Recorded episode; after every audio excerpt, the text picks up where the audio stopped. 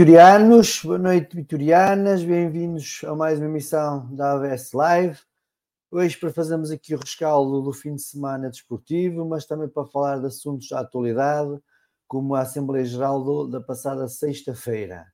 Vamos começar pela parte desportiva, um fim de semana que foi muito bom, uh, faltou ali um bocadinho para ficar no excelente, mas que foi um fim de semana muito bom. Tomara que todos os fins de semana fossem assim, só com um ou dois resultados menos bons, e certamente estaríamos aqui um, um clube uh, muito melhor em termos desportivos. Começando então aqui pelas minhas notas, primeiro dar os parabéns ao Polo Aquático, que ganhou no sábado a Supertaça. Polo Aquático continua com fome de, de, títulos. É bom, é bom ver que, que, a equipa, apesar de ser tetracampeã, ter já ganho algumas taças de Portugal e supertaças, continua aí com fome de, de, ganhar mais títulos, de ganhar, trazer, aumentar o seu palmarés na modalidade. Uma vitória indiscutível frente ao Paredes. Uh, para a semana começa o campeonato, desejar-lhes boa sorte e que continuem com esta fome de, de vencer, esta fome de títulos para aumentar ainda mais o seu palmarés e também o palmarés do Vitória Sport Clube. Destaque ainda também para a primeira vitória do handball, ontem sobre o Setúbal, uma vitória caseira, uma vitória que já, já nos vinha a fugir a algumas jornadas, é a primeira vitória no campeonato na primeira divisão, portanto está de parabéns toda, toda a equipa, todo o staff, uh, mas o objetivo não era uma vitória, o objetivo é a manutenção, uh, há mais jogos, a continuar a, a lutar, a continuar a, uh, trabalhar para conseguir mais vitórias, para que o objetivo da manutenção no final da época seja al alcançado. Destaque ainda também para a vitória do voleibol feminino, que hoje foi ganhar aos Mourinhos por 3-0, uma vitória sem espinhas, onde realça aquele segundo set que foi fantástico. A equipa entrou bastante mal, teve a perder por 7-0, mas conseguiu dar a volta e acabou por vencer, se não estou em erro, por 25-23. Uma entrada com o pé direito, a equipa de, de voleibol feminino, onde esperamos que, que dê sequência a esta, esta entrada nas, nas próximas semanas com, com, mais vitórias. O destaque negativo vai para o basquetebol, que hoje ao final da tarde perdeu em casa contra o Sporting. Tivemos ali, faltou-nos um bocadito de sorte, se calhar também um bocadito de, de experiência, uh, apesar de com tantos americanos na, na equipa, mas uh, aqueles últimos 30, 40 segundos foram, fatais. Podíamos ter feito todo tipo de gestão. De qualquer forma, a equipa debateu-se, debateu-se bem contra uma candidata ao título. Como disse, um bocadinho de sorte e teríamos tido outra, outro resultado, teríamos regressado às vitórias, mas é uma equipa que, que parece estar encaminhada, ou pelo menos parece estar a, a dar boa conta de si eh, para conseguir os, os, seus objetivos, que eu penso que passe pelo, pelo, pelos playoffs finais, portanto, a continuar a lutar e, eh, e a trabalhar para conseguir novas vitórias. Passando agora para a parte do futebol, e começando pela parte de formação, destacar os sub-19, regressaram às vitórias em casa, 2-0 frente ao Lusitânia Lourosa, sendo que aqui o grande destaque vai para o facto de Vitória uh, da equipa sub-19 já ter atuado no campo número 5. Uh, eh, para, quem, para quem não conhece a nomenclatura do, do, do complexo desportivo do Vitória, o campo número 5 é aquele campo que supostamente vai servir de mini estádio de, de, na academia. Portanto, já foi possível utilizar o campo número 5, quer dizer que já foi homologado pela, pela Federação. Esperemos que, que a equipa B, eh, não sei quais são os requisitos, mas se houver essa possibilidade da equipa B eh, jogar na, naquele campo, eh, para se sentir mais em casa, para se sentir se calhar mais confortável, seria ótimo. Realçar que o campo número 5 também é um campo de rela natural, portanto, estas equipas de, de formação que jogam campeonatos nacionais, eh, se calhar é um campo mais adequado que propriamente o campo sintético. Portanto, aqui o grande destaque, além da vitória, é realmente o facto de, da equipa já jogar no campo número 5, um campo de relevado natural e com outras condições. Destaque ainda para a vitória dos a 7, fora de casa, o Tondela 6-0, um grande, um grande resultado da equipa Subs a 7 que teve ali um arranque um bocado tremido, mas que já, já meteu a velocidade máxima e está tá a cumprir com aquilo que são objetivos, com aquilo que se pensava daquele plantel que já vem desde sub-15, portanto está, está no bom caminho. Destaca ainda para as vitórias sub-16, eh, que também ganharam 6-1. Este fim de semana foi, foi o fim de semana dos 6, porque também o futebol feminino também ganhou 6-0 fora de casa a Lusitano e Glorosa, mas já vou ao futebol feminino. E também em destaque para os sub-14 que ganharam 11-0 em casa, que estão na divisão de honra para tentarem subir então ao Campeonato Nacional eh, da segunda divisão de sub-15 para a próxima época. Falando agora de futebol sénior, eh, tivemos então o um empate da equipa B, o primeiro empate no Campeonato de Portugal. Marcámos espaço eh, contra uma equipa que está abaixo de nós na tabela classificativa. É verdade que é só um ponto que nos separa, mas para quem tem outros objetivos, eh, perder pontos com quem está abaixo de nós é sempre, é sempre negativo. Eh, como disse, espero que o próximo jogo já seja no campo número 5, na academia, para que a equipa sinta mais em casa, sinta mais confortável a jogar perante os seus adeptos, para conseguir as vitórias que nos têm fugido. Destaque então ainda para o futebol feminino, a vitória por 6-0 frente ao Lusitânia de Lourosa, vitória fora de casa, regresso à, às vitórias Uh, portanto, estou dando parabéns às nossas conquistadoras que continuem assim e certamente o objetivo de ir aos playoffs de acesso à primeira divisão uh, serão alcançados. Falando de futebol sénior, agora masculino, da vertente de futebol profissional, uma vitória hoje 3-1 contra o Famalicão, uma estreia vitoriosa do novo treinador, o Mr. Álvaro Pacheco. Acho que está encontrada a fórmula este ano para ganhar jogos, é ir trocar um treinador, brincadeiras à parte, como é óbvio. Uh, mas foi uma vitória um, facilitada, como é óbvio, com, com, os, com os golos a começar o jogo e acabar a primeira parte, que deram, que deram estava agora aqui a faltar a palavra certa, mas que deram algum ânimo e tranquilidade, exatamente, era tranquilidade à equipa. De qualquer das formas, a equipa soube gerir bem a, vantagem, mesmo quando houve aquela situação do penalti 2 a 1 do Famalicão, a equipa não se perdeu, soube-se manter coesa, tranquila e ainda marcou um terceiro golo. Destaque para o Bruno Gaspar, eh, muitas das vezes aqui, eh, aqui apontado como, como o patinho feio, eh, não por aquilo que ia jogando, mas pelo facto de não jogar relativamente às lesões e à forma física dele. É bom ver que, que o Bruno estará completamente recuperado em termos físicos e também em termos anímicos, porque ser tanto tempo sem jogar a bola em termos anímicos também, eh, também traz, traz condicionantes e, portanto, é, é, bom ter um ativo como o Bruno a trabalhar a 100% e a desempenhar o seu papel. Para finalizar, falando um pouco da agenda de sexta-feira, na quarta-feira vamos ter aqui uma, uma emissão especial onde vamos fazer o rescaldo da Assembleia Geral do Clube e da SAD que se vai realizar na próxima terça-feira, por isso eu não vou me alugar muito, vou só aqui dar três ou quatro notas que eu acho que nesta fase é importante um, mencionar, e depois na quarta-feira, aí sim com o rescaldo destas assembleias do Clube da SAD, uh, poderei acrescentar algo mais à, àquilo que foi a Assembleia na passada sexta-feira. Uh, começo por, por notar a falta de respostas. Uh, houveram alguns associados que fizeram algumas perguntas. Já, tinha, já começa a ser hábito, infelizmente, no Vitória. Não é desta direção, não é da direção anterior, é, é das direções. os sócios fazem perguntas e as respostas ou são vagas ou não existem. nesse sentido, realço a parte do orçamento da SAD, foi apresentada o ano passado aos acionistas no dia 10 de outubro uh, e que houve um desvio de 6 milhões entre aquilo que foi orçamentado e aquilo que foi executado pela SAD. É um valor considerável, é um valor que foi questionado uh, a quem de direito e que não houve resposta porque é que houve este, este desvio de 6 milhões.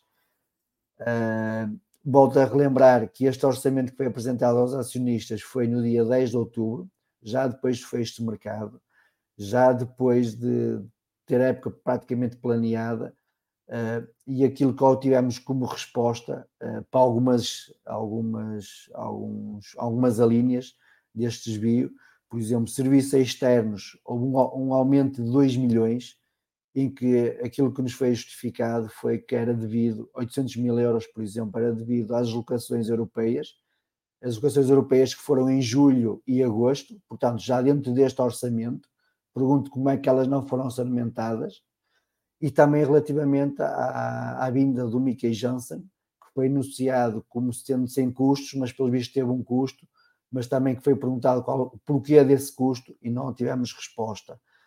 Uh, não sei como é que se fazem orçamentos em outubro, sem contar com aquilo que é gasto em julho e agosto, mas certamente o diretor financeiro da SAD saberá o porquê e pro, pro, provavelmente na próxima terça-feira irá explicar aos acionistas o porquê de não incluir estes, estes, gastos no orçamento da época que, que findou.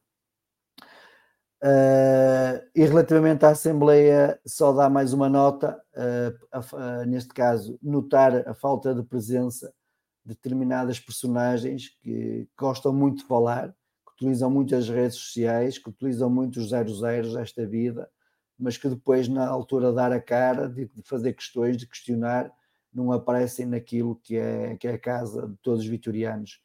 Portanto, fica aqui a crítica a essas pessoas que gostam muito de utilizar as redes sociais para criticar tudo o que se faz na Vitória, mas que depois não aparecem no local certo, para dizer cara a cara às pessoas aquilo que vão criticando ao longo dos dias e ao longo das semanas. Dito isto, vamos começar a nossa emissão e vamos começar, como sempre, com o Paulo Colina. Boa noite, Paulo. Olá, boa noite, Paulo. Boa noite a todos. Antes de mais, boa noite. Paulo, relativamente ao desempenho de Artur Soares Dias, que é uma pessoa que, digamos, não é muito bem vista cá, cá nas hostes vitorianas, uh, houveram ali dois, três lances uh, Sim. que merecem. Suscitaram muitas dúvidas, Paulo. Exatamente. Que opiniões é que tens relativamente a esses dois, três lances? Oh, Paulo, olha, antes, antes de dar-me esta oportunidade, porque eu dificilmente tenho oportunidade, só uma nota, dizer que o Vitória uh, o Vitória fez um jogo muito bem conseguido e espero que esta vitória, este resultado, traga confiança e tranquilidade à equipa. Uh, queria deixar esta nota porque acho que é muito importante, porque esta, eu considero que esta vitória vai ser muito importante para, para o nosso futuro. Em relação à, arbitragem, uh, houve, houve, de facto três momentos, três lances que, que deixaram muitas dúvidas, mas felizmente, ao Paulo, não tiveram impacto no, no, no jogo, ou seja, não comprometer nem influenciar o, o, o resultado do, do jogo. O Paulo, o primeiro lance é aos 50 minutos, que é uma abordagem, na minha opinião, imprudente do Manu uh, sobre o Henrique Araújo. De facto, o Manu toca na, toca na bola com o pé direito. Oh, Paulo, mas se nós virmos as imagens, em simultâneo, ele leva a perna esquerda e, e derruba o, o Henrique Araújo. Portanto, eu considero e aceito que tenha sido aqui assinalado o pontapé de penalti. O lance que também deixa muitas dúvidas é o lance aos 53 minutos, que é entre o Zaidu e o André Silva.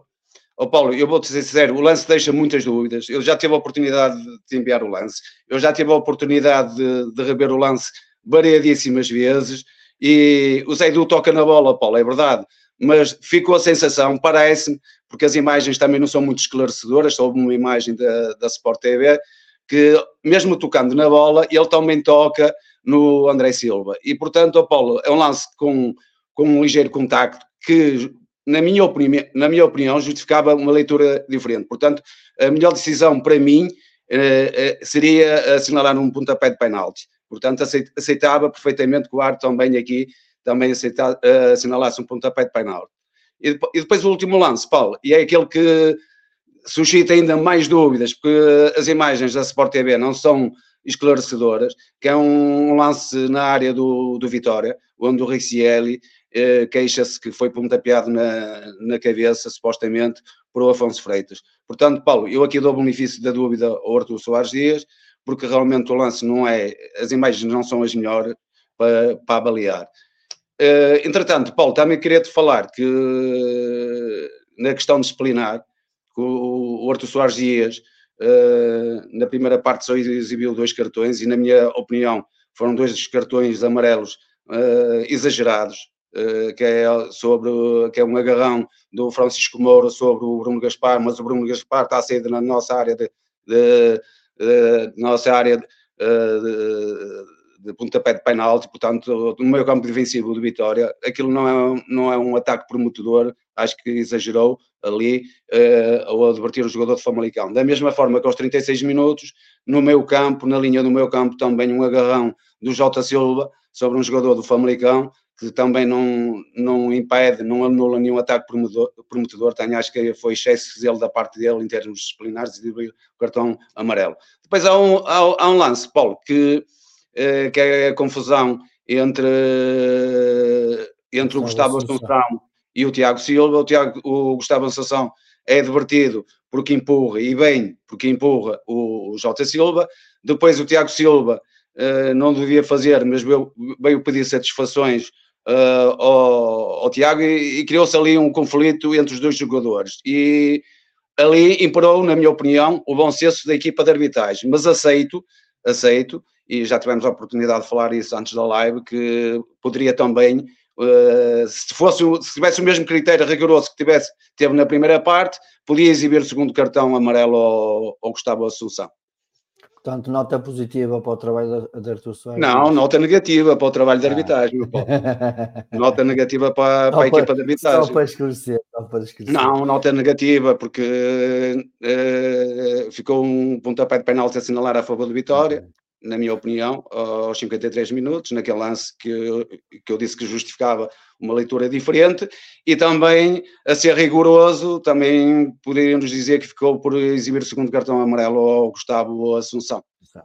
Paulo, deixando a arbitragem agora um pouco ao lado e pensando, falando um pouco, um pouco de Vitória, até porque agora vamos ter três semanas de paragem para até a próxima live em que vais participar. Uh, é óbvio que entrar a ganhar, se calhar molda um bocado as opiniões das pessoas, mas como é que viste a escolha do Álvaro Pacheco? Não tivemos a oportunidade de fazer uma live sobre isso, porque já foi muito em cima da Assembleia e também não nos queríamos desfocar muito daquilo que também é importante em termos associativos. Eh, mas como é que olhaste para a escolha do Álvaro Pacheco para treinador? Oh, Paulo, eu vou-te dar a minha opinião, como é óbvio, como associado de Vitória, é a minha opinião e somente a minha opinião. Pode haver pessoas que tenham uma opinião diferente. Eu fiquei bastante satisfeito, confesso, porque tenho seguido com alguma atenção o percurso do Álvaro Pacheco no Vizela, o trabalho que ele fez no, no, no Vizela, principalmente, onde fez realmente um excelente trabalho, sempre a subir de divisão. É uma pessoa que genuína, é um treinador em que as equipas dele uh, normalmente praticam um, um, bom futebol. É um homem apaixonado pelo jogo, já percebemos isso. É um, um treinador que dá a sensação que cria bons grupos, cria realmente empatia com os jogadores. Agora, há, uma, há um fator, Paulo, que é essencial uh, no futebol e nas nossas vidas profissionais, que é o fator sorte. É preciso ter sorte. Eu espero realmente que, como te disse no início, que este resultado, esta vitória, traga confiança à equipa e que traga alguma tranquilidade também à equipa e estou convicto, Paulo, com toda a sinceridade, que o Álvaro Pacheco pode fazer um excelente trabalho aqui no Vitória. Espero que a sorte também esteja do lado dele, porque a sorte é muito importante no, no futebol. Agora, eu pessoalmente, oh Paulo, eu fiquei muito satisfeito. Foi, foi o nome que te agradou. Paulo, agradeço-te mais uma vez a participação. Como eu disse, vamos só ver agora na parte final do mês de outubro. Temos Sim. a pré-seleção, temos o jogo da taça, que ao que tu indica não será tele, televisionado, portanto não poderemos eh, também nós aqui falar sobre algo que não vemos, né? podemos falar do resultado, mas não sobre algo que não vemos. Portanto, desejo-te umas, umas, boas férias, entre aspas. Não, obrigado, Paulo. Aqui, um abraço também para os meus companheiros de painel, está bem? Para o tá Domingos e para o Joel e para todos os outros. Ah, Tudo bom para vocês. Muito bem, vamos começar então hoje para já só com o Joel e com o Domingos. Fica também aqui lançado o convite uh, para quem quiser entrar e deixar a sua opinião sobre o jogo 2 ou sobre outro assunto da atualidade vitoriana, para mandar uma mensagem para o nosso WhatsApp ou então deixar nos comentários e nós enviamos o link. Boa noite, Joel. Boa noite, Domingos. Uh, vamos começar pela Assembleia. Como eu disse uh, no início, vamos ter o rescaldo na quarta-feira com, com algumas pessoas convidadas, portanto, uh, pedia só um comentário sucinto àquilo que vocês uh, detectar algumas notas que vocês queiram partilhar relativamente àquilo que se passou na Assembleia. Domingos, começo por ti.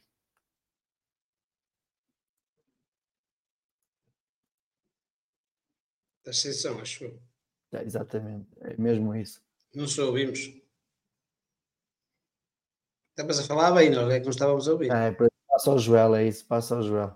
Joel, avança enquanto não. Assim, acima de tudo, acho que queria dar os parabéns aos veterianos que estiveram presentes pela cordialidade.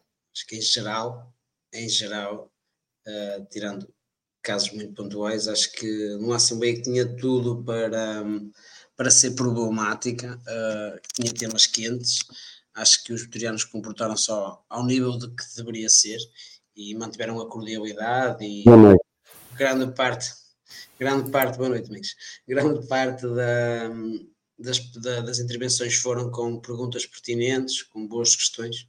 Acho que isso é, é até o mais importante de salientar.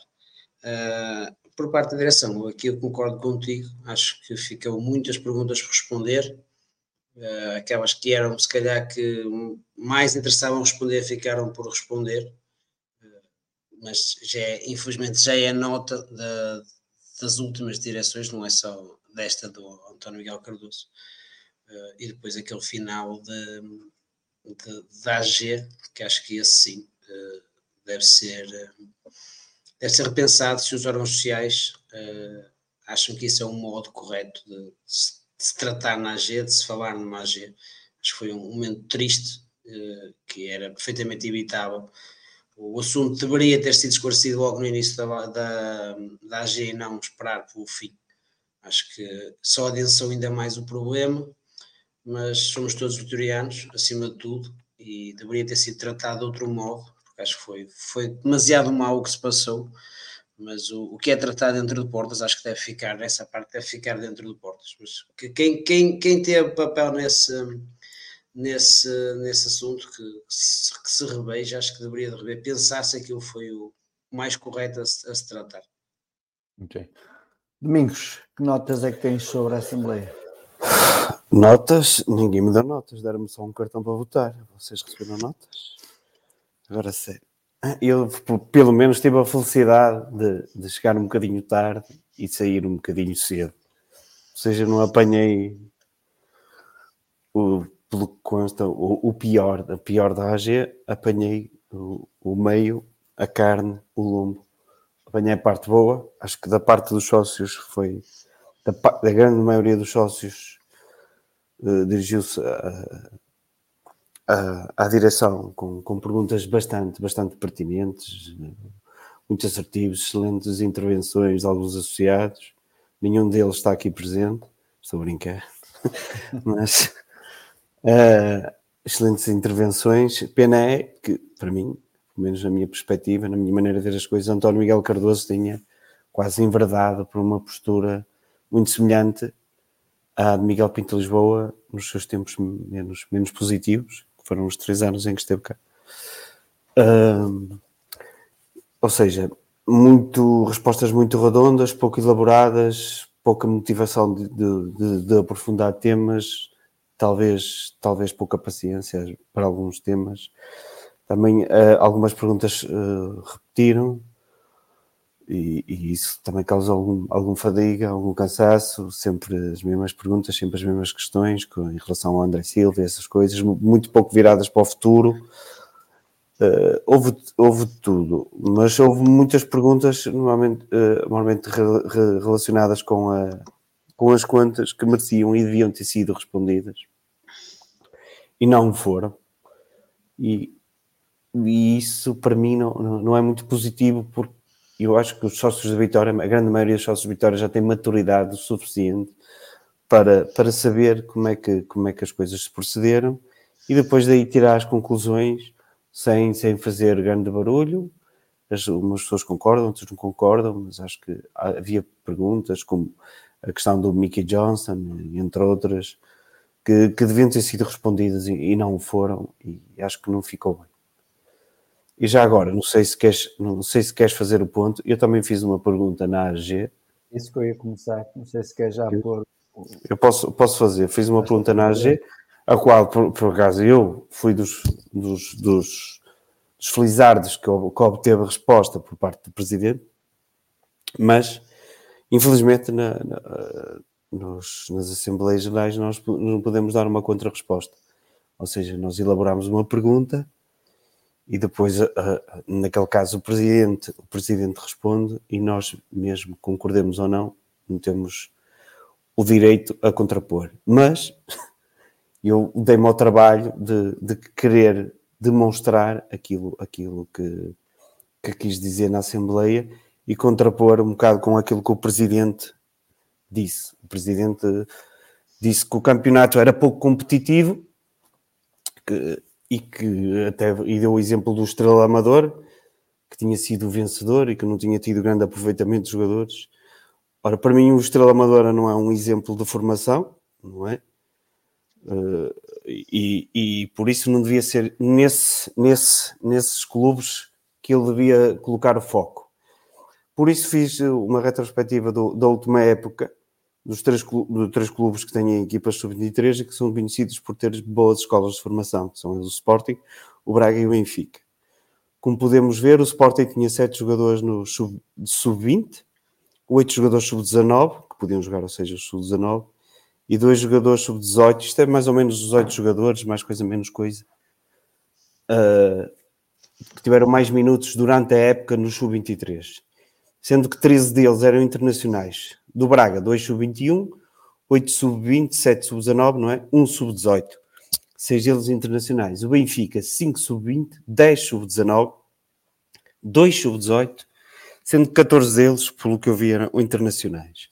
Não, não creio, não acredito que os clubes, estes três clubes, olhem para o Campeonato Sub-23 como o nosso presidente olha e se calhar alguma, alguma da estrutura do Vitória olha olham, sim, como uma etapa fundamental na formação dos jogadores.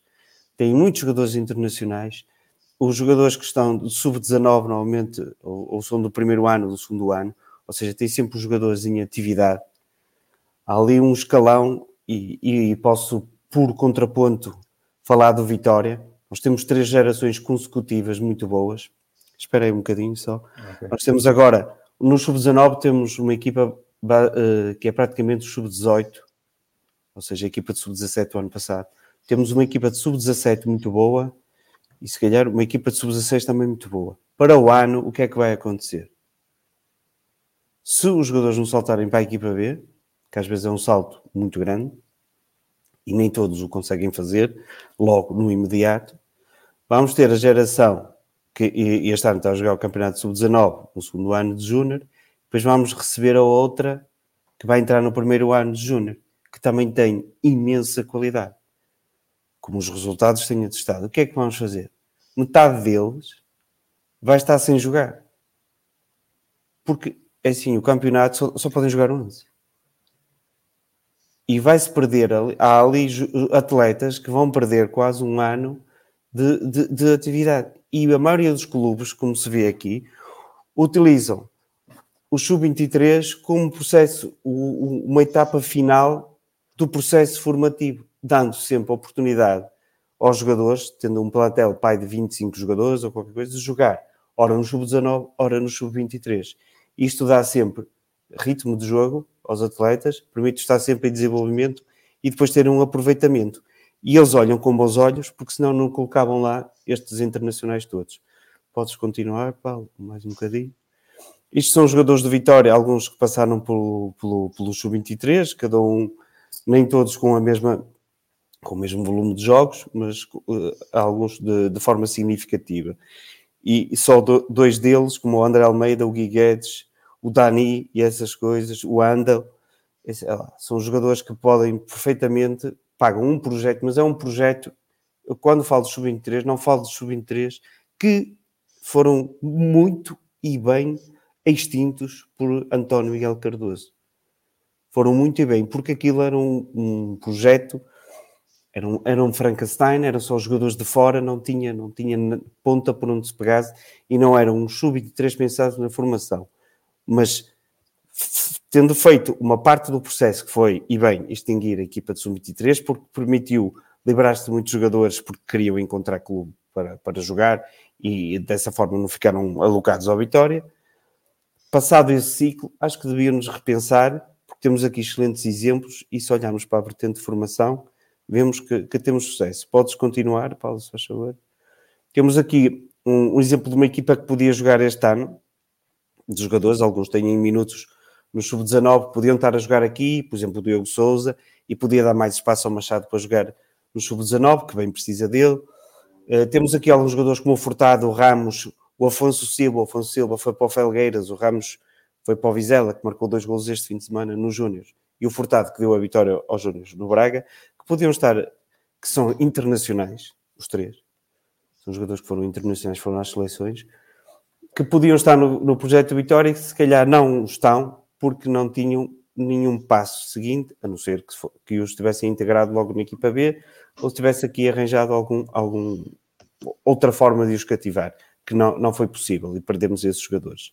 Temos aqui um conjunto de jogadores, alguns que estão a jogar no Sub-19, outros que não têm muito espaço na B, outros já podiam estar numa etapa evolutiva mais forte e não estão. Isto é só um exemplo de um, de um que podia estar a jogar. Podes avançar? avançar? Sim, sim. Tenho aqui os pontos positivos que eu considero, que é uma, um espaço para a utilização de praticamente todos os jogadores sub-19 e aqueles que terminaram a formação e que nós consideramos que ainda são de valor. É uma competição mais forte que o sub-19 e o sub-17, explica-se aqui porquê, porque há muitas equipas que usam o campeonato sub-23 como, como uma equipa B. Temos o caso de Famalicão, do Estoril, que é um caso, quer o caso de Famalicão, quer o caso do Estoril são um caso de sucesso, que nós conhecemos jogadores que estão a jogar no Famalicão neste momento, e no Estoril, e as vendas que o Estoril fez. O Vizela, o Estrela e o Boa Vista. O Boa Vista também é um caso de que tem, tem alguns jogadores a jogar na equipa principal, entre outros. Jogam, são jogadores mais velhos, com mais experiência, com mais calo, como fala o nosso presidente, que estão nas portas de, de entrar na equipa A porque eles não têm equipa B. Logo, nós dando esses estímulos à nossa, equipa sub-19, estamos, a, a nossa equipa, a jogadores com 19, 18 e 17 anos, estamos a dar-lhe um estímulo muito forte que depois podem mais facilmente passar para um plano de uma equipa B e depois para a equipa A. Lembrando que Dani Silva, Andel, André Almeida e tudo passaram por estas fases da etapa e ao, uh, da formação, e ao contrário do que o presidente disse, que um jogador que sai dos Júniors ou tem logo que ter lugar na equipa B, não, não acontece, não é sempre assim. Há ali um período de transição da parte jovem para, para os séniores que, que, pode ser duro e difícil para alguns, e que o Sub-23 são um exemplo. Temos agora, por exemplo, uma estrela no Sporting, que é o Giovanni Kenda, aquele do Sub-17. O ano passado estava a jogar com o Vieira, o Campeonato Nacional Sub-17. O Vieira está no Sub-17 e ele já está no Sub-23. O Sporting entendeu que aquilo era o patamar certo para ele. Pronto, temos, como disse, preparação para a integração da equipa B, diferentes jogadores, têm diferentes fases de desenvolvimento e um investimento reduzido, porque é um projeto virado, e como mostrei na equipa anterior, única e exclusivamente virado para a, a formação. Já agora, Benfica, o Porto, o Benfica, o Porto, o Benfica, o Sporting e o Braga, praticamente todo o plantel, eu só peguei nos 18, 18, 17 mais utilizados, são todos oriundos da formação. Podes avançar? Isto só para terminar, olhando para a seleção sub-21, tenho aqui o Samuel Souza, Tiago Santos, Tomás Araújo, Leonardo Guta Veiga, Fernando, Eduardo Quaresma, Hugo Félix, Paulo Bernardo, João Marques, Henrique Araújo, uma série de jogadores, é, ou seja, o grosso, porque eu tirando os jogadores do Porto, que o Porto não tem sub-23, também não são muitos, que estão no sub-21, tirando esses jogadores, todos passaram, quase todos passaram e os que estão fora, o resto passou tudo pelo sub-23. Por isso, até para a captação nas seleções, os sub-23 são importantes. E volto a frisar: António Miguel Cardoso fez muito bem em terminar a equipa de sub-23 e fará também muito bem em reativar uma equipa sub-23, mas nestes, nestes moldes. E além do sub-21, como podes ver, tenho aqui a seleção A, que tem jogadores que já foram convocados nesta fase: Soti Gomes, António Silva, Gonçalo Inácio, Gonçalo Inácio foi esporádico porque saltou logo. Nuno Mendes, Mateus Nunes com 52 jogos e João Neves 13 jogos. Ou seja, os clubes e os jogadores tiraram proveito da passagem pelo sub-23. Isto são jogadores de elevada qualidade e os clubes não consideram ou não consideraram que eles tiveram que passar logo e de imediato para a equipa B porque tinham esta e aquela qualidade. Deram-nos uma, uma fase de formação no sub-23. E esta fase de formação, volto a referenciar, não é só depois de terminar o sub-19, é enquanto são sub-19. Porque assim dá espaço para outros terem, terem minutos. Podes avançar, acho que já falei demais. Já está. já está feita a apresentação. Deste uma masterclass. Quase, quase. Não, não eu, eu assim, quando, quando haverá opiniões de contra quando, quando, contra, quando, contra o sub-23, mas se alguém também tiver, quiser dar o contraditório, também pode Exatamente. Aqui o, o, o que eu quis, deixa-me só dizer isto, o que eu quis uh, mostrar aqui e demonstrar aqui é a forma como os clubes formadores olham para o sub-23. Não, não liguei ao Estrela nem a outros, mas até há bons exemplos nesses. E a forma que podemos não, ter é não podemos 3 como tínhamos por exemplo de Lisboa exatamente. o problema era, era a forma exatamente nós não tínhamos quase a última o, se olharmos para, para os últimos o último 11 mais usado da equipa de sub-23 se calhar não vamos ver ninguém da formação e uhum. alguns com jogadores que nós sabemos eh, com ordenados que nós todos sabemos e que foram anunciados na na, na, na, na AG pelo menos assim e isso sim sou contra isso, obviamente, sou contra, isso não tenho. Agora, uma versão assim, em que usa uma parte para jogar o Campeonato Sub-19 e outra parte para jogar o Sub-23, dá espaço a todos os atletas, todos crescem e depois nós só temos que espremer aqueles que achamos melhor. Joel, desculpa lá, vou continuar com o Domingos, porque eu ainda tenho mais, mais cinco minutos de molho.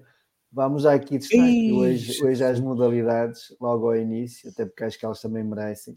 Claro que sim do, notas rápidas sobre a vitória de ontem do handball e a derrota de hoje do basquetebol. Pá, ah, pronto, a derrota do basquetebol tirou muita da alegria do futebol. Foi assim, foi um jogo. Vamos lá ver, as odds para, para o Sporting eram 1.03, ok? Pronto, perdemos por 3, ao minuto do fim estávamos a ganhar por 4. Eu acho que a equipa foi extremamente competente, foi competitiva o jogo, o jogo todo pá, o ambiente no, no pavilhão estava, para mim, estava, estava bom, podia estar melhor, podia estar muita mais gente, mas ainda assim estava bom. Uh, deu para sentir o, o fervor, deu para sentir a alegria, deu para sentir o jogo. Gostava que os vitorianos ainda participassem mais. Vão ver que, que é uma modalidade apaixonante e, e acho que o Vitória este ano acertou, acertou, acertou nas contratações.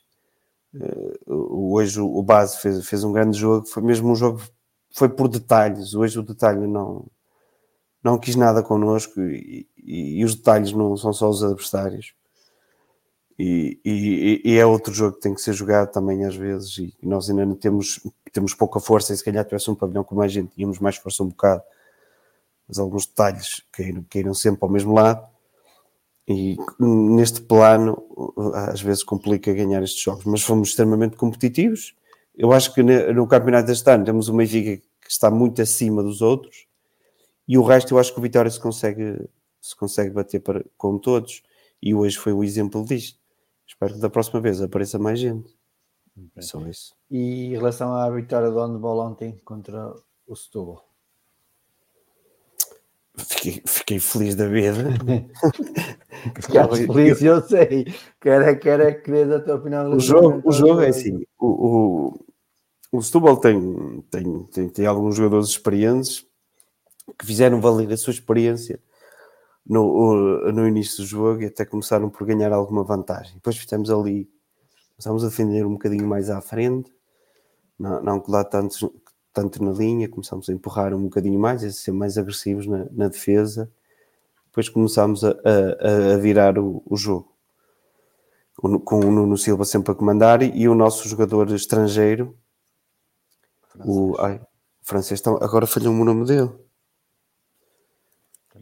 Ele tem nome de, de menino, mas pronto, a fazer, a fazer a. Opa, eu, eu, o pior é que eu vi hoje e, e fico contente por isto. Vi jogadores de voleibol e dando bola a ver o basquetebol. E eu acho que o Vitória deve fomentar e, e estimular esta. esta... Já no jogo de handball estavam, estavam atletas. Exatamente, e se calhar também apareceu o futebol. Vicente Magui. Eu chamo-lhe Magui, é por isso que eu vou dizer que era o nome dele. Magui. E uh, é bom de ver isso. E, e cá fora estavam, estavam a conversar com uns com os outros e estavam a convidar para, para vir para, vir dar uma volta. E o Magui disse que não. E eu disse-lhe: grande jogo, Magui, obrigado, Miguel Mota. Às vezes falha. Eu disse: grande jogo, Magui, mas agora não me lembrava do nome dele. E, e, e fez, e se calhar foi melhor em campo. Uh, foi, teve, teve muito forte, mas a partir, como estava a dizer, a partir do momento que passámos para a frente, deu sempre aquela ideia de que, que ficou muito difícil para, para o Vitória de Setúbal uh, conseguir dar a, dar a volta. Eles não conseguiram empatar por um momento, mas depois nós voltámos a disparar um bocadinho. Houve alturas que podíamos ter disparado mais, mas por um ou outro pormenor, o jogo foi ficando sempre ali próximo, mas sempre com, connosco em vantagem. Uh, e, e, foi uma boa vitória, foi a primeira vitória. Espero que isto traga mais, que traga mais gente. E estava um calor, diga-se, insuportável no pavilhão, não deve ter sido fácil para os jogadores. E então os jogadores do, do, do, do Vitória Setúbal devem ter sentido muito, muito para mais de 37 anos, depois de 5 minutos pensei que já não conseguia correr. Ainda bem para nós, que se calhar era melhor deles. Mas estavam assim umas condições um bocado complicadas, como tem estado para toda a gente mas, mas foi bom. Eu gosto de ver aquela equipa, tem muita garra, tem muita luta, não, não desarma. O jogo, o jogo é competitivo o tempo todo. Aquilo demora só uma hora e meia, mais coisa, menos coisa. Por isso apareçam, compareçam. Vibram. e já agora, os, os, os, meus parabéns aos, os meus parabéns ao Paulo, ao Paulo Roberto, que ao fim, pronto, aqui está muito calor e, e às vezes é tanto abafada que uma pessoa está suado para mas começou a puxar ao fim. E parece que não. Às vezes basta um, depois são dois, depois são três, e depois ali no finalzinho, e não hoje estive com o, di com o diretor do handball e disse-lhe isso, tinha que te agradecer a ti. No finalzinho criou-se ali, criou-se ali um ambiente. A vitória não... Exatamente, mas uh, não custa nada, às vezes. Uh, criou-se ali um ambiente e no pavilhão, juntando meia dúzia de pessoas, foi mais que meia dúzia, quase uma centena, cria-se muito barulho e cria-se uma, uma boa onda para empurrar os jogadores para, para ganhar. Mesmo no basquete aconteceu isso e os jogadores sentiram e vibraram, mas foi pena aquele detalhe. Muito bem. Joel, agora sim, chamo-te à, à, conversa Uh, como eu disse há um bocado ao Paulo, não tivemos ainda tempo aqui para dedicar, digamos, a escolha do, do Álvaro Pacheco. Provavelmente agora, se calhar, as opiniões vão ficar um bocado mais inclinadas, inquinadas por causa da vitória 2, mas de qualquer forma, como é que, como é que olhas para a escolha do Álvaro Pacheco uh, para suceder a Paulo Turra no comando técnico vitoriano? Assim, são treinadores diferentes. Uh, questão, a maneira de estar no banco, assim, o facto de ele poder estar eh, no banco a dar indicações, só por isso só faz com que sejam diferentes. Uh, mas é um treinador mais de, de envolver a equipe. Notou-se nos treinos, na, mesmo no jogo, acaba sempre a puxar para os jogadores e, e tendo em conta o, o, grupo de trabalho que o Vitória tem, acho que nesse perfil encaixa-se muito melhor do que o Paulo Turro. Parecia ser muito mais distante da, em relação aos jogadores. A maneira como ele festejou a vitória com os jogadores, acho que, que mostra esse sentido que eu estou a, a querer dizer. É assim, vamos ver. Eu, eu gostei da, da, da, conferência de imprensa dele, dizer que vai partir da base que já vem de trás, que é ele que tem que, no fundo, se adaptar ao, ao esquema, às rotinas e depois sim ir melhorando o, o que está bem feito, ou seja, não quer apagar tudo e fazer de novo. Acho que é, é o caminho, é o caminho certo. Acho que é um treinador com garra, um treinador à imagem do, dos adeptos de Vitória e espero que seja feliz, porque se eu for feliz nós também somos. E acho que poderá ser um treinador que, que poderá nos dar algo que, que não tínhamos com, com o Turra. Acima de tudo é isso. Acho que será um upgrade em relação ao que estava anterior. Muito bem, enquanto o Domingos teve que sair por alguns minutos, vamos começar aqui a fazer o rescaldo então da vitória 2 uh, frente ao Famalicão, 3-1, dois golos do João Mendes, um do Bruno Gaspar. Uh, começo pelo Bruno Gaspar, como é que é como é que é ver um atleta que, que estava praticamente perdido para o futebol, fruto Sim, não só da sua condição física, mas também da, da parte, da parte e... mental, mas esta época, desde, principalmente desde que chegou o Turra, tem sido aposta, tem subido forma e agora teve, digamos, o prémio, entre aspas, uh, marcando um dos golos da Vitória 2.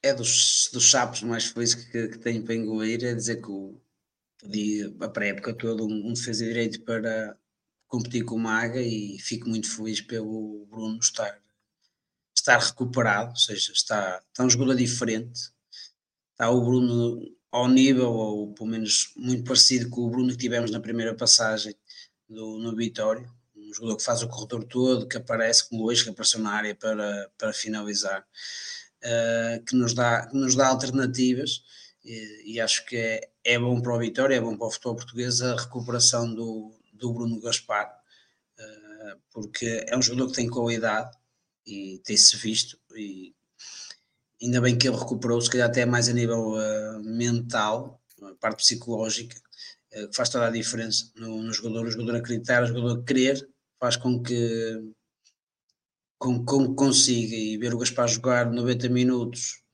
a um bom nível, seja, que a não quebrar no, nos, últimos, nos últimos minutos, acho que cada vez está com, com o avançado dos jogos está está a aguentar mais tempo o, o, nível de vai e bem, porque o esquema tático do Vitória obriga um desgaste muito grande do, do, dos, dos, dois laterais.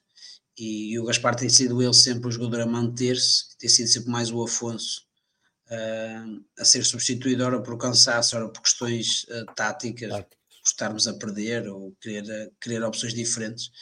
E o Bruno acaba por nos dar alguma segurança defensiva dar-nos segurança defensiva, é um lateral competente e é um jogador que aparece bem para cruzar ou até mesmo para finalizar. Espero que seja que isto lhe greve aquele, aquele tabu, porque ele já teve a oportunidade de fazer o que fez hoje noutros jogos e tentava sempre a opção do passe.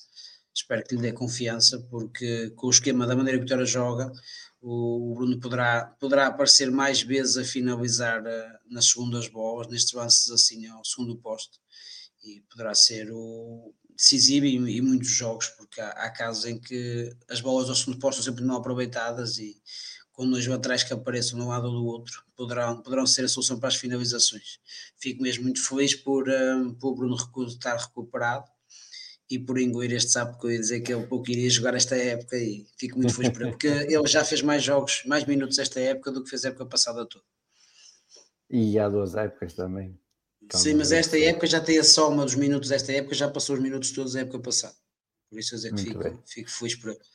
Falando agora, do, falando agora mais de, de, da equipa, como é que viste o desempenho do, da equipa vitoriana hoje à tarde em Famalicão? Sim, eu acho que tivemos um, o Vitória que foi uma equipa bastante competente. Ou seja, a equipa na primeira parte acho que não, que não se deu, apesar de não sermos o Vitória que, uma, que massacrou que massacrou o Famalicão, mas fomos assim, marcar aos 30 segundos faz faz dele um, faz do jogo alguma diferença, não é? ou seja, entramos a ganhar uh, poderia haver de nervosismo da equipa, da troca de treinador, acabou ali, ou seja, a equipa ganhou, ficou com a motivação ao máximo. Uh, o Famalicão praticamente não tem uma oportunidade de gol na primeira parte. A equipa esteve sempre segura no jogo, marcamos quando precisamos, ou seja, marcamos aos 30, aos 20 segundos do, da, de, de, começar o jogo, acabamos, marcamos a faltar 20 segundos para acabar a primeira parte e acho que fomos uma verdadeira equipa na, na primeira parte. Não jogámos muito, mas fomos sempre seguros, a equipa nunca, nunca se desmoronou.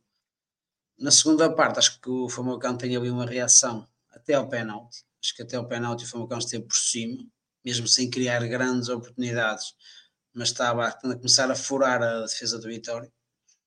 Depois do penalti, acho que abalaram um bocado, o facto de terem falhado fez com que a equipa tremesse um bocado.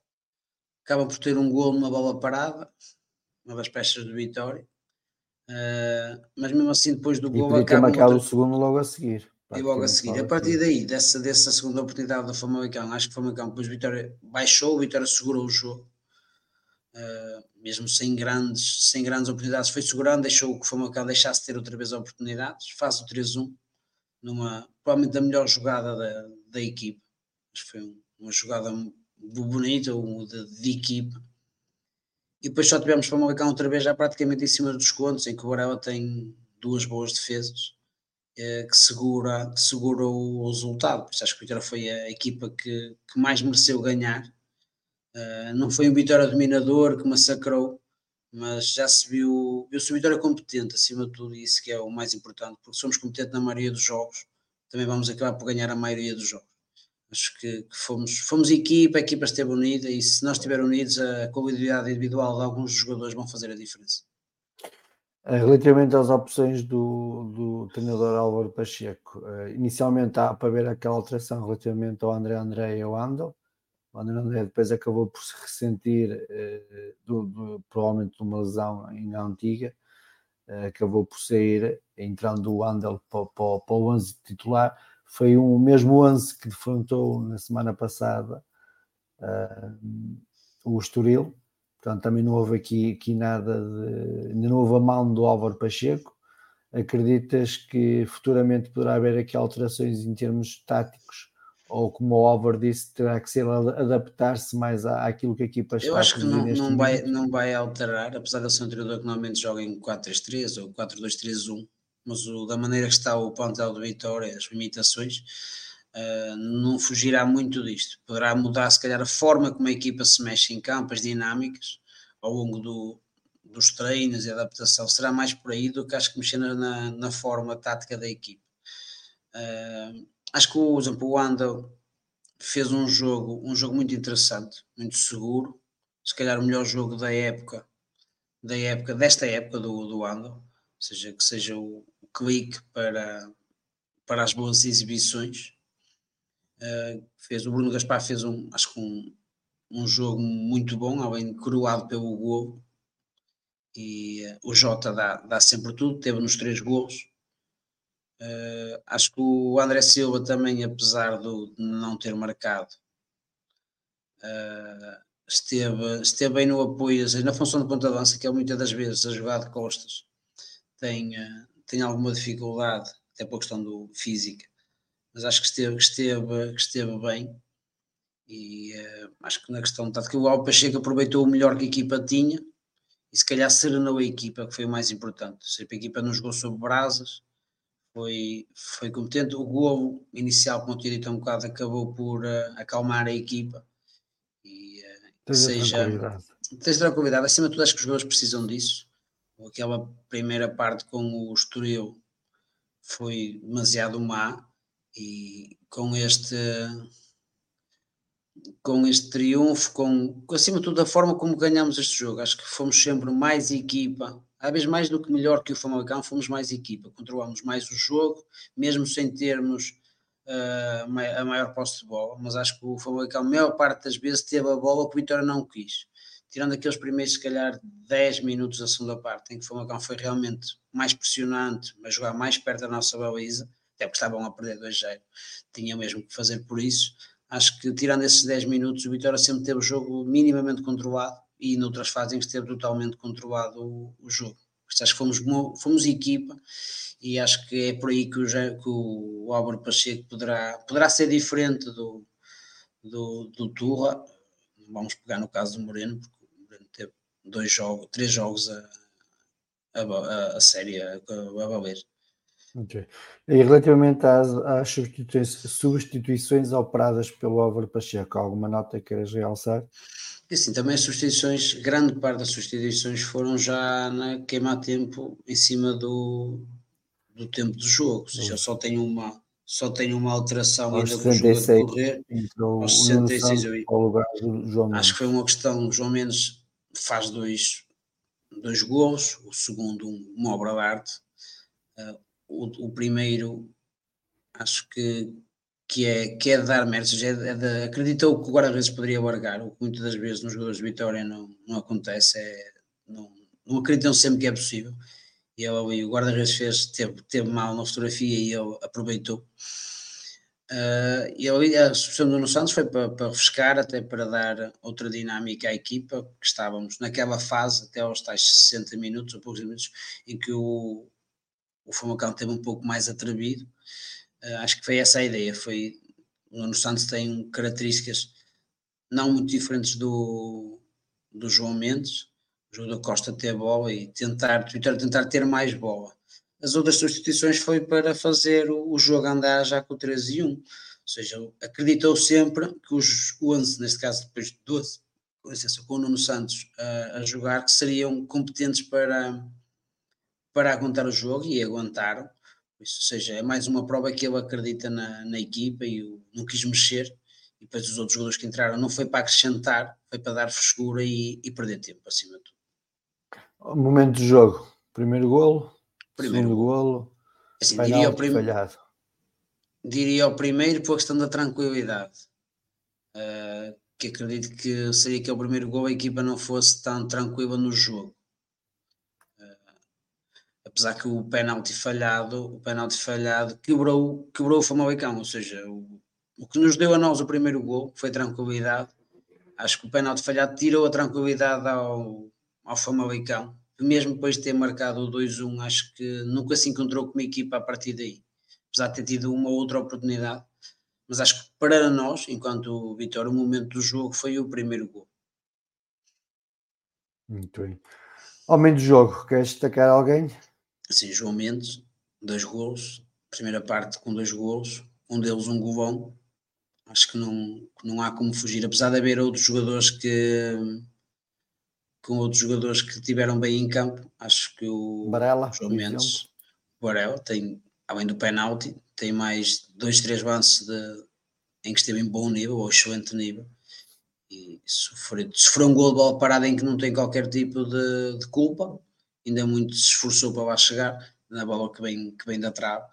Uh, por isso, o Varela, abaixo do, do João Mendes, seria provavelmente o jogador, uh, o melhor jogador em campo Okay. Se não fossem os dois gols do João Mendes. Destaque, destaco ainda uh, Jorge Fernandes, que tal como o Bruno Gaspar também foi um atleta que o ano passado também sofreu muito a nível físico, este ano parece que está recuperado uh, e que até tem feito boas exibições, uh, como é óbvio, nem sempre mantém o mesmo nível, mas que hoje também, mais uma vez, se mostrou Sim. a bom nível, costuma também ser um patinho feio da massa adepta, como é que viste hoje a exibição já, do, Já agora, até pegando, não sei se será coincidência ou não, mas se calhar a troca, a troca do, da equipa médica do Vitória, uh, da época passada para esta, poderá estar uh, Não, isso uh, calhar tem mais a ver com. com os procuradores com, físicos. Não, tem também mais o treinador de alto rendimento. De alto rendimento, pronto, sim, em, mas. Em agosto, salvo erro. Pronto, Julho uh. Mas acho que as mexidas, vai estar na estrutura, ou seja, aquilo que é o extra à, à equipa técnica, digamos assim, uh, que também poderão fazer mexidas e, e há que dar também o saber, o, dar os parabéns a, a quem mexeu, porque acho que começa a dar resultados menos, menos lesões. O ano passado tivemos muito mais lesões, mesmo já nesta fase, já tínhamos uma série de lesões e temos tido muito poucos, tirando aquela do Mangas, depois são outras lesões muito pontuais, recuperação que tem sido rápidas, por isso acredito que também tenha dedo, dedo nestas mexidas. Acho que o Jorge Fernandes fisicamente está, está ou seja, já está na, na melhor forma, enquanto o Bruno Gaspar acho que está em crescendo a atingir o topo o Jorge Fernandes esta época tem estado bem, bem fisicamente durante o, o, jogo, o jogo todo. E, uh, e acho que neste jogo em concreto esteve, esteve irrepreensível. Ou seja, ele teve. Muito bem. Fez imensos cortes. O grande o problema do Jorge Fernandes é nas bolas nas costas. Uma empresa. Uma vitória de... jogou Telecomunicações, desculpa lá, João. Se, se Empregado do ano. Pois, é normal, tens uma net que não vale muita coisa. Aqui não, eu não notei a falha, por isso é que não dá a perceber. Aqui está a correr normalmente. Não, está, não, não, falhou um bocadinho. Entrou o domingo e a net começou ah, logo a falhar. Se fosse tu, tu é que me puxaste a net. Ah, claro. Ah, puxaste no tapete, certeza. E Estava a dizer Jorge, de Jorge, voltando a Jorge Fernandes, acho que o Jorge Fernandes sofre acima de tudo nas bolas nas costas, ou seja, não tem tudo que seja bolas metidas uh, rápidas, ele tem imensa dificuldade. Uh, como a Vitória jogou uh, mais recuado, mais fechado e unido, não deu esse tipo de oportunidades. Jorge Fernandes mostrou aquilo que é mais forte, que é no jogo aéreo, nas dobras. Ele teve dois ou três lances que dobrou uh, dobrou uh, muito bem o Manu, ou seja, o Manu fechou uma, uma outra vez o, o Tomás Ribeiro e ele de cabeça cortava os cruzamentos. Acho que esteve hoje, hoje acho que não há nada a apontar ao Jorge Fernandes, teve, teve um bom nível. Há mais, há, há, há mais um jogador que eu também quero, quero vou, vou pedir a vossa opinião, mas vou aproveitar que domingo, antes que o domingo saia outra vez, para cumprir as suas obrigações paternais. Uh, domingos, na, como, eu, como eu disse há um bocado, não tivemos a oportunidade de fazer aqui um rescaldo da escolha do Álvaro Pacheco. Uh, Peço-te uma opinião, como é que tu olhas para esta, para esta solução encontrada pela direção para, para o comando técnico vitoriano? Olhando para a cara dos jogadores, foi um sucesso. No fim do jogo, acho que eles dá umas semanas para cá não sabiam que era sorrir só abrir um caso sofrer. Uh, pode, ter, pode ser a pessoa certa que tenha chegado cá pelos motivos errados, ou seja, por motivos errados, por uma, uma série de, de, erros que foram e de lapsos que foram acontecendo ao longo desta época. Uh, uh, acho que tem um perfil e identifica-se com este tipo de, de massas suscetíveis que são mais próximas, mais fervorosas, não, não estranha isso, não, não é um corpo estranho para ele. Fez, fez bons trabalhos por onde passou, tirando se calhar o último, mas se calhar aí faltou-lhe a paixão que ele sempre encontrou aqui no, no, no Norte. Eu falo perfil psicológico, não é? Acho que tem um perfil psicológico adequado. Agora, no que respeita ao resto, temos sempre que, que esperar para ver, não é? a primeira indicação que deu é, é apostando no Tiago Silva e no, e, no, e no André André, é que opta por jogadores mais experientes, mas o André André acabou por se lesionar, entretanto, e o Wandel entrou e se calhar fez um dos melhores jogos pela, pelas cores de vitória que fez no último tempo. Uh, nos últimos tempos, mas é tudo uma questão uma questão de esperar, de ver. O Vitória também tem uma estrutura muito própria que o treinador também tem que se identificar com ela, porque ao contrário, se calhar, eh, do Vizela, e, e, e, foi basicamente o trabalho principal que ele teve, não tem uma componente tão formativa como, como, como o Vitória tem, Se bem que o Vitória, nesta altura, da maneira que está, complica muito a vida aos seus jovens. Muito bem. Relativamente então ao rescaldo do jogo de hoje à tarde, eh, que notas é que tens para partilhar connosco da exibição Sim, vitoriana? É um Vitória Moreno. É, é, se calhar agora já vamos gostar, depois de vermos que, que outras hipóteses às vezes não são assim tão boas e tal, talvez aceitemos jogos menos bem conseguidos. Eu acho que tenha sido um grande jogo. Também há que se dizer que foi, foi realizado sob um, um calor tórrido, que, que, torna sempre muito complicado. Este, o relvado seca muito, a bola corre pouco, uh, os jogadores aquecem muito mais um desgaste. rapidamente. E uh, as pessoas estiveram a ver o jogo e ao sol sabem, e que não estavam em esforço, sabem bem do sacrifício que é estar a aguentar ali o jogo, para mais estando a correr de um lado para o outro e com toda a exigência que o jogo tem. Começámos, era, era impossível ter começado melhor, só se fosse gol quase de pontapé direto da baliza. Eh, começámos a ganhar um zero e depois fechámos o nosso 5-4-1. Depois foi um jogo muito, muito lento, com, com poucas oportunidades, com as equipas com as equipas encaixadas. O Famalicão tem alguns jogadores interessantes, muito fortes, muito rápidos nas laterais mas não, não estavam a conseguir fazer a diferença e, e, não conseguiram fazer a diferença durante, durante toda, toda a primeira parte. Acabou por ser um jogo quase relativamente tranquilo e quando já se tudo encaminhava para, para o intervalo, numa jogada do Jota Silva, um contra-ataque, um espaço e, e o, João Mendes faz aquele golo, é? aquele golaço de, de, levantar o estádio, uh, pelo menos aquelas duas bancadas e, uh, e que nos deu, deu imensa alegria e que, pá, que não, não, havia muito melhor tónico para ir para o intervalo.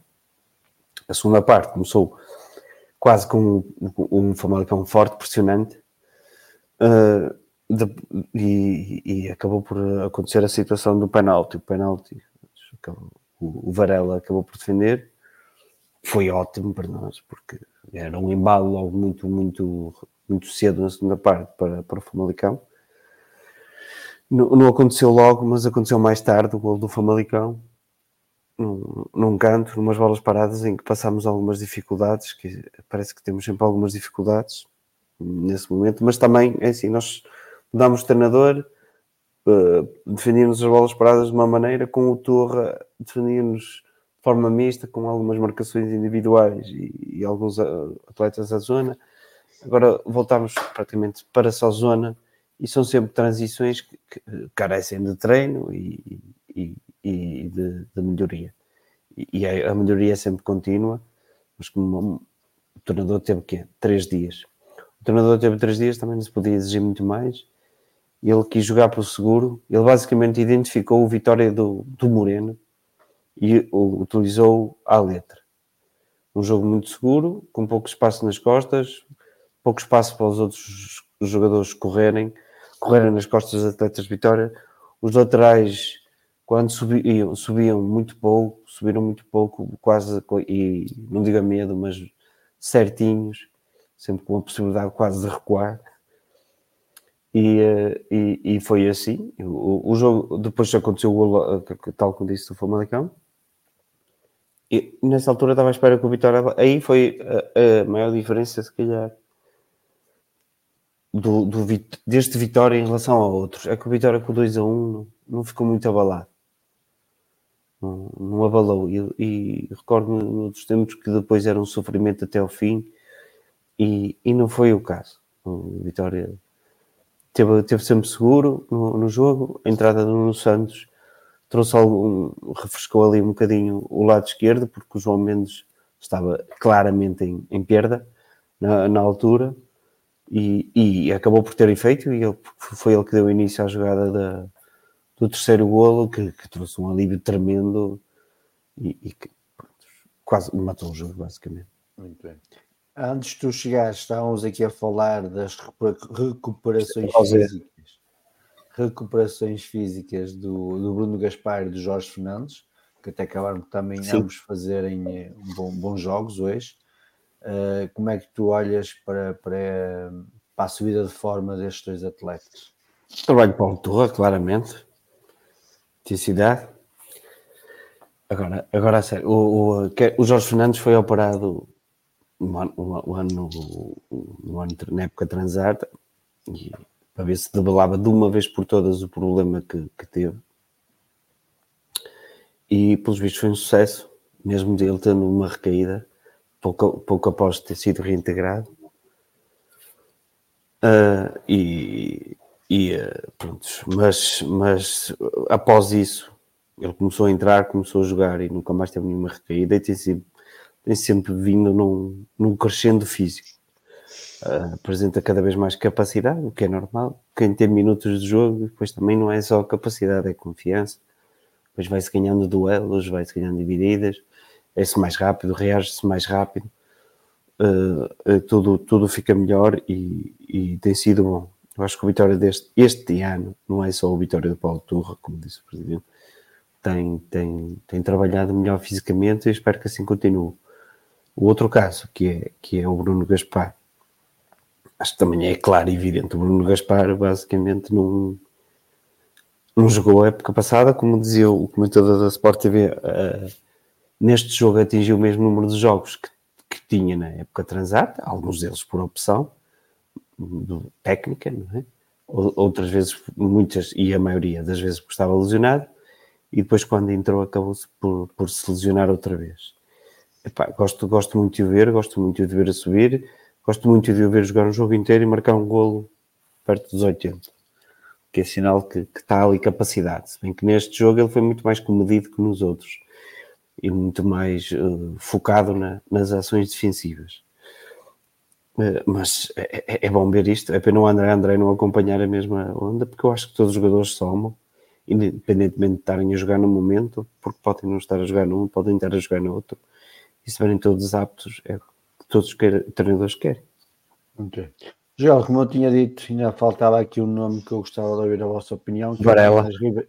Ah, já, já elogiei, já elogiei. Ah, já, já elogiou, disse, disse, que era o número 2 em termos dos melhores jogadores em campo. Dei o melhor, o melhor ao, ao João Mendes com dois gols e tendo em conta um, um golão não dá para não dar o melhor jogador em campo. Ao... Mas disse que o Varela teve muito competente e teve muito seguro na base. Sim, senhor. Eu, eu tive que ouvir outra vez. Fica agora duas vezes, agora fica duas vezes. Nunca, e não são vezes demais. Relativamente... Seja, seja, todos os jogos. Ou se não for, é porque não teve, teve que defender. Relativamente ao Tomás Ribeiro, que pegou destaque desde a página das seleções, desde como é que ele saiu para ir à seleção, que depois regressou lesionado ou seja, desde o jogo contra o Tondela, uh, pegou destaque, como é que tens visto as exibições de, deste reforço de, de verão da equipa vitoriana? Sim, acho que ele está a começar a afirmar-se, mesmo a questão física, os jogos trazem outra, outra vontade, outra disponibilidade. Eu acho que é o jogador provavelmente dos, dos centrais do Vitória que tem melhor pé, que tem melhor qualidade de passe. Uh, acho que é o jogador que consegue fazer melhor, uh, ou seja, o, o espaço em termos de profundidade. Acho que é o jogador que coloca melhor as bolas à distância. Nos jogos que assisti, principalmente ao vivo, acho que é o que coloca o que faz melhor as, as diagonais do, dos centrais do Vitor. O Domingos não concordo, para a cara dele, mas oh. principalmente dos jogos, dos jogos que vi nos jogos em casa, porque aí temos uma noção muito melhor do que na, na televisão. Uh, acho que é aquele que tem. Um, que, teve, que tem melhor pé. Uh, acho que, que, com o passar do jogo vai, que vai confirmar o, o posto. Acho que é o central com mais, com mais qualidade do, do plantel. Estou curioso para saber se depois da recuperação do Mikel, qual será a opção do Álvaro Pacheco, qual dos dois irá jogar do, do lado esquerdo, ou se vai de adaptar algum ao centro no lugar do Manu, porque acho que o, o Jorge Fernandes para já irá, irá continuar de pedra e cal na, na defesa, apesar de, de, alguns jogos já mais infelizes, mas acho que já tivemos, o Manu também já os teve. Estou curioso para saber com a recuperação como é que, como é que vai ser reajustada a defesa, que eu acho que ele não vai voltar a, o Tomás Ribeiro não sai, não sai mais da equipe. Se algum dos dois irá ficar no centro ou, ou não. Qual dos okay. dois? Sair o Manu para entrar, quem é que ficaria no centro no lugar do Manu? Domingos, e tu como é que tens visto as exibições de Tomás Ribeiro? Assim, primeiro, já tinha ficado contente por ele ter chegado, que acho que era um, um excelente reforço. E, e, e, em princípio seria o jogador que vinha substituir o Bama. Para a nossa felicidade, não é? Pelo menos eu considero assim, o Manu acabou por se afirmar quando a saída do Amaro, o que parece que até quase criou um problema ao Tomás Ribeiro, que ficou com a vida muito mais dificultada para entrar no 11. Até que, para mim, o Mikel é. O Mikel provavelmente é o central, é o melhor central do, do Vitória. E tenho pena que no momento não esteja a jogar. Porque tem uma saída. Esse tem uma, é muito calmo, tem excelente leitura de jogo e está sempre presente. Não é? é muito bom para a fase de construção. Jogador que nunca fica aliado do jogo, tem muita experiência e, e, uma maturidade que é complicado porque Tomás Ribeiro também joga no lugar dele. Fosse, tivesse o Vitória este problema e todas as posições. Então, sim, sim, deve ser por estamos bem servidos nas duas, nas duas alternativas. Daí estar a perguntar como é que vai Exatamente. formular a defesa. Pois se um pode... dos dois vai passar para o centro ou não. A questão é que Manu tem estado bem, não é? Eu já tinha dito que ele um dia ou outro ia é cometer um penal. É à espera e... da oportunidade. Ah, é? Vai haver castigos, vai haver lesões, vai ser necessário remexer na defesa. Exato, mas o Manu tem, tem um bom perfil para, para jogar ali. Também, eu, eu, quando torci o nariz por causa do passe, foi só porque eu acho que o Manu também tem uma qualidade de passe assim, de, de bom nível.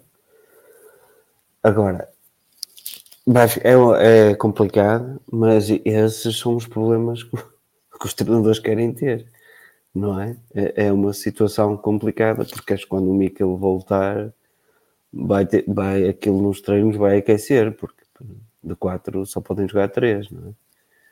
A questão aqui do mano à direita, isto podia acontecer, mas o Jorge tem algumas características que, que os outros não têm Principalmente no, no jogo aéreo. Se bem que o Manu também é muito forte no jogo aéreo. Parece que não, mas também é muito forte.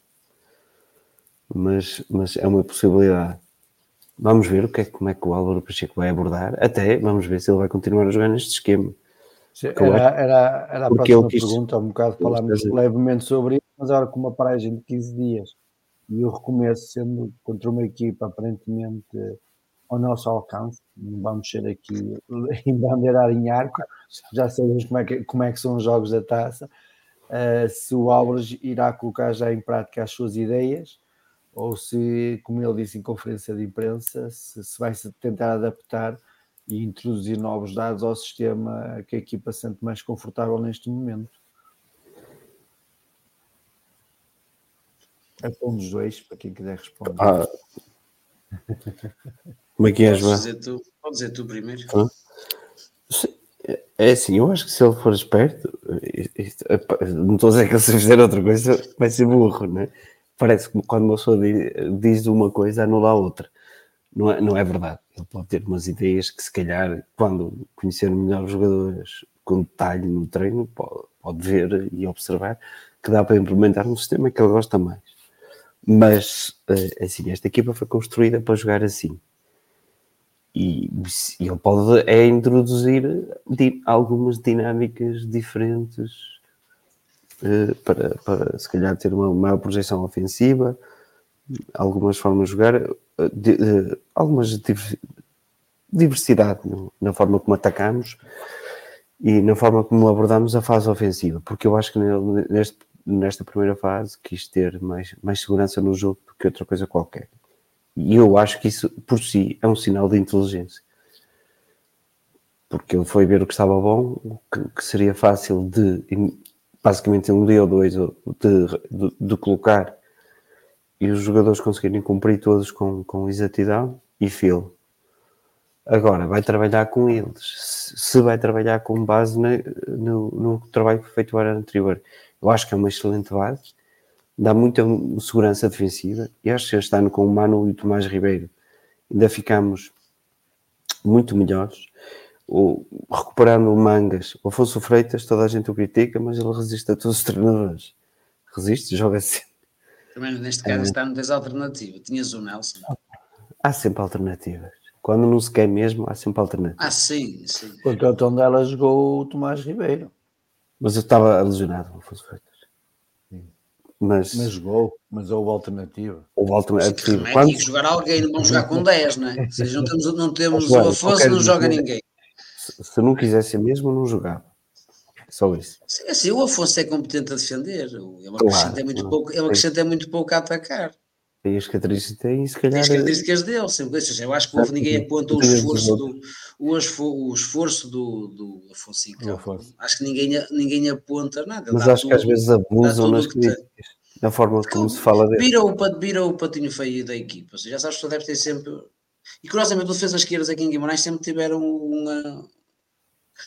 Propêncio a, a ser muito Exato. criticados, tirando um ou outro um caso excepcional, acho que a maioria dos, dos, dos laterais esquerdos sempre O tiveram. Conan, eu gostava muito do Conan. Sim, que é isso, é um dos casos excepcionais. Tiveste um, O Rogério Matias, o Rogério Matias, internacional, a jogar pelas cores do Vitória que e, live.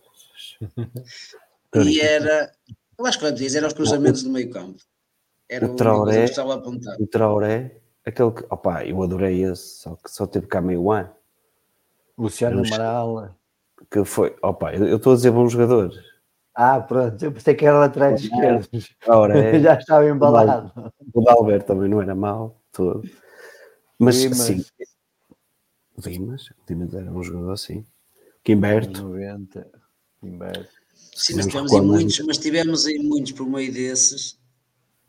Né? Andrezinho, melhores, Andrezinho era estamos- mais lateral direito. que é, é lateral direito, sim, mas estamos a falar, tivemos no meio.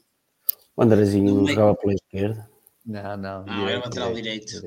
Pode ter feito alguns jogos lá de esquerda. Foi o lateral que subiu, o lateral Mas- que, que subiu, Não, subiu e não é David na seguinte. Marré- não era bem lateral. Não. era- Nessa altura era o Luciano Amaral. Sérgio Amaral. Era o Luciano. Ora, muito bem, prontos. Mas é assim, o Afonso Freitas nunca vai ser um virtuoso do, do campo. E escusámos de ir para todos os jogos para aquele fim de três atletas e mando uma bola em banana ao ângulo. Pá, porque não vai acontecer. Temos que perceber o que é que ele nos dá e, e, e, e o Tito.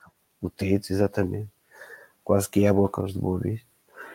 Ah, e, e temos que perceber o que é que ele nos dá e, e temos que perceber que, que é um jogador que é comprometido com a vitória e que se esforça e que trabalha. E esses jogadores, nunca mere- para mim, nunca merecem ser subsidiados. Se depois chegar um jogador como o Mangas, como nós temos, tem outras características e é mais à equipa, pá, melhor, toda a gente ganha com isso.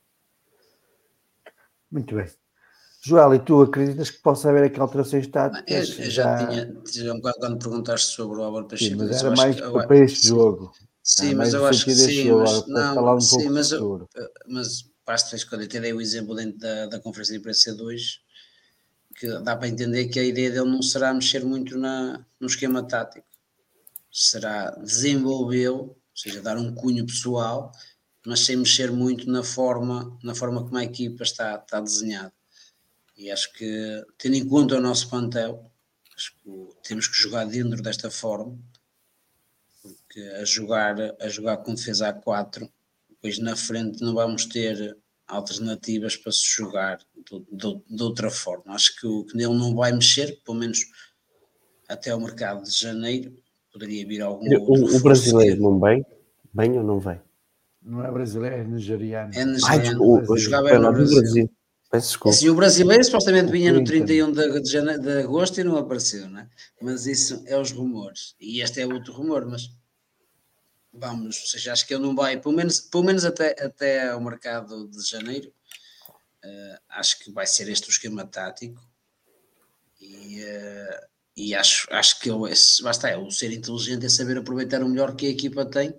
Agora, ele pode é dar um cunho pessoal, as dinâmicas serem diferentes, a maneira como os jogadores se movem em campo, poderão ser diferentes, isso é, é trabalho dele, mas não acredito que, que, que me deixe, que deixe esta, esta defesa a 5, ou, ou três centrais, ou três defesas, como queiram chamar, acho que vai sempre a continuar o, no- nos próximos jogos. Muito bem. Domingos, virando agora a bola para a formação, eh, este fim de semana não foste, acho que não foste ver nenhum jogo, foste ver assim só rajada o sub-19, Sim. já na parte final, depois do handball, mas no feriado, no dia 5 de outubro, depois ver o Sub-17 contra o Sim. Boa Vista, se não estou em erro. Sim. Exatamente, Boa Vista 3-0. Um, que notas queres partilhar aqui com, com a malta? Sim, foi um jogo em que dominamos, dominamos por completo, de início a fim. Basta dizer que o Boa Vista em 90 minutos não fez o remate enquadrado com a baliza. E a única oportunidade que teve de jogo foi no, num lance em que um jogador nosso se, se lesiona uh, na entrada da área, perto da disputa da bola, mas depois acabou por não, não resultar em nada. Mas foi um jogo uh, tranquilo, fomos criando sempre oportunidades, fomos cada vez acelerando mais. Uh, também de notar que jogámos com quatro jogadores sub-16, embora eles não apareçam no site de Vitória. Que for ver a equipa do, do sub-17, vão aparecer lá quatro jogadores que no, no aparece, último. Na equipa de sub-17? Sim. Aparece? Então mudar, adicionar. Uh, diz-me os nomes. Ziga. Mas estás a falar da equipa. Ah, ok, não, não aparece, não aparece. Porque eles não, não metem a equipa sub-16. Não é a equipa sub-16, porque aqueles jogadores estão a jogar no sub-17. Defesa esquerda fez todos os jogos. Sei que estavas a falar dos quatro que foram convocados para o sub-18. Não, não, não. O Moraes também tem, uh, ultimamente assumiu a baliza e também acho que nunca mais vai, vai sair tão cedo lá, ou dificilmente. Depois o Ziga, que é um médio uma qualidade elevada, e o Verdi, idem. Fizeram um, um, um, excelente jogo e um jogo em que dominámos, deu para o, para o Afonso, uh, o, para o Meireles descansar um bocadinho. E, e, está pronto para este jogo, porque nós jogamos este fim de semana e, e ganhamos 6 a 0 fora ao quarto classificado no sub-17. Uh, a única nota que quase que podia dar é, é, que, por exemplo, eu vejo o Vieira lá, o Vieira, epá, aquilo às vezes ele tem tanta qualidade que às vezes é quase difícil ser assertivo. E, mas a única coisa que eu, que eu podia dizer é que se ele for um bocadinho mais objetivo, que ele às vezes recria-se tanto com a bola, que ele, que ele, que ele com, com bastante facilidade. Ele, ele ainda assim deu, teve envolvido uma assistência para um golo, mandou uma bola ao poste. É, é, para tu veres o que ele fez mesmo. Mesmo achando que não. Que às vezes já podia estar um bocadinho mais acima. É um jogador uh, fora da caixa ali, tem uma técnica um, acima da média, com uma velocidade extraordinária. Que já fez o ano passado, foi, salvo erro, se não foi o melhor, foi o melhor marcador de vitória. É certo que ele marcava os penaltis. E, e, e, era um ano mais novo, por isso este ano, às vezes para ele, aquilo pode parecer menos desafiante, mas ele tem que fazer daquilo um desafio, tornando o, o seu jogo mais objetivo. É certo que ele venha recuperado de uma lesão, mais prático, ao ponto do Vitória não poder ignorar o dele, que se calhar podia jogar já no patamar. Muito bem. Meus amigos, declaração, agora na já. parte final, alguma nota sobre a atualidade vitoriana que queiram partilhar? Várias. Olha, eu acho que vou começar a abrir as emissões contigo. Desabafa, desabafa. Vindos os dois e desalternando. Ah, não, só quer dizer que o Sub-19 jogar no campo número 5, em relva. Isso eu já disse, eu já disse. Não, não, não ouvi o início da balada, mas eu não fiz. Pronto, isso foi uma grande alegria. Ainda estive lá a partilhar algumas coisas com o apanha-bolas, que eu estava a ver em cima do muro, como os gunas.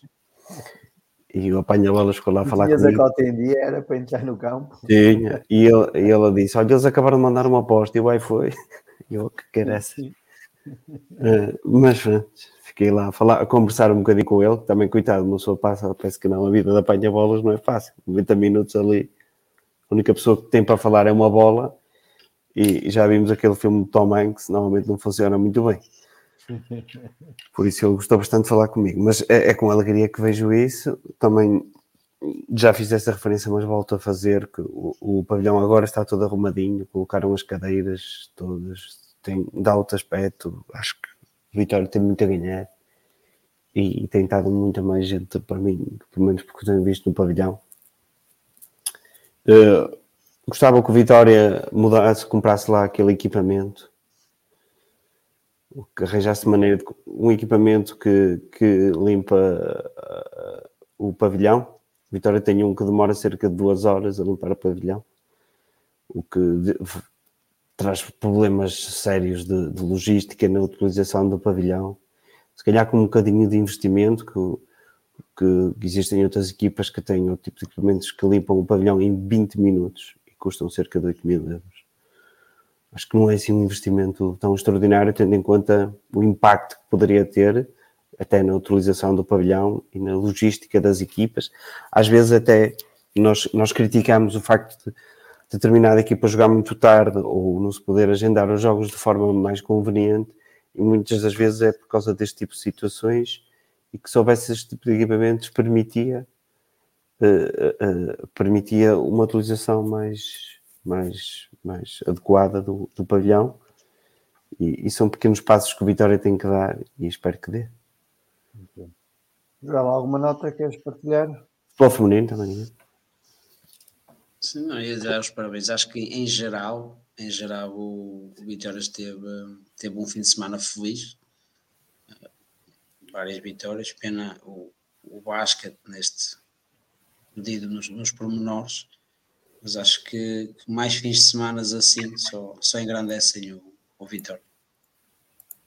Acho que o Domingos quer mais qualquer coisa. Queria, queria dar os parabéns ao Polo Aquático Acho que é mais que justo, não é? Vencer, vencer uma super taça. Isto às vezes são tantas coisas que uma pessoa falha, não, às vezes não é por mal, é mesmo só por cansaço.